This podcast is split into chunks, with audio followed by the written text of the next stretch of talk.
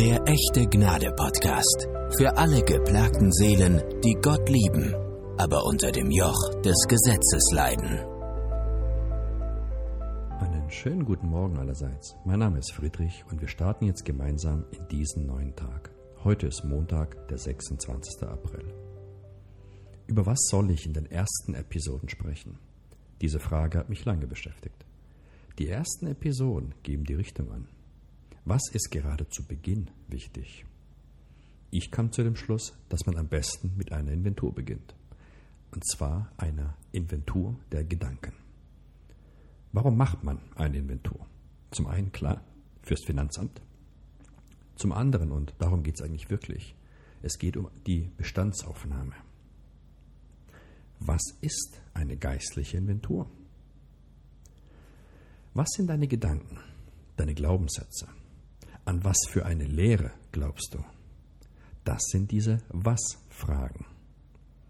Kommen wir mal zu Warum eine geistliche Inventur. Dein Denken, dein Glauben führt zu Gefühlen. Achte mal auf deine Gefühle. Ändere dein Denken, denn das ändert deine Gefühle, deine Einstellung, dein Verhalten, dein gesamtes Leben.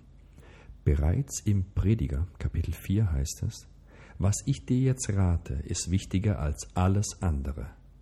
Achte auf deine Gedanken, denn sie entscheiden über dein Leben. Deswegen liegt dir auch der einzige Weg zu geistlichem Wachstum und Erfüllung darin, tief im Wort Gottes zu graben, um echte Antworten zu finden, die dein Denken verändern. Bei geistlichem Wachstum geht es nicht um irgendwelche mysteriösen Geisterfahrungen. Es geht nicht um irgendwelche Salbungen oder Hände auflegen. Bei geistlichem Wachstum geht es einzig und allein um das Wort Gottes. Du bist morgen, was du heute denkst, was du heute glaubst. Die Bibel spricht von Leben im Glauben an nicht sichtbare Wahrheiten. Die Inventur deiner Glaubenssätze, deines Denkens über Gott Darum geht es mir heute. Ich habe 22 christliche Behauptungen aufgestellt, die du sowohl hier in den Show Notes als auch auf der Homepage dir nochmal durchlesen kannst. Geh hierzu einfach auf www.echtegnade.de slash Episode minus 2. Fangen wir mal mit den 22 christlichen Behauptungen an. Erstens. Wir sollen Gott um Vergebung und Reinigung bitten, wenn wir gesündigt haben. Zweitens, Gott wird uns treu sein, wenn wir im Glauben an ihm dranbleiben. Drittens, wir kämpfen mit der Sünde, weil wir noch unseren alten Menschen in uns haben. Viertens, wenn wir nicht vergeben, wird Gott uns auch nicht vergeben. Fünftens, wir sollten auf Gott warten, auch bevor wir Alltagsentscheidungen treffen. Sechstens, ohne mein Gebet kann Gott nichts tun. Siebtens, wenn wir als Gemeinde 24 Stunden lang beten, wird dies zu Durchbrüchen führen. Achtens, wenn wir gegen Gott sündigen, haben wir keine Gemeinschaft mit ihm, bis wir wieder Buße tun. Neuntens, in unserer stillen Zeit erfahren wir den Herrn in besonderer Weise. Die zehnte Behauptung. Das alttestamentliche Gesetz ist auf unsere Herzen geschrieben, damit wir es befolgen. Behauptung 11. Sünde trennt uns von Gott. Zwölftens. Wenn wir in der Fürbitte nachlassen, öffnet das dem Feind die Tore. 13. Die Bibel sagt uns, dass auf uns im Himmel viele Belohnungen warten. 14.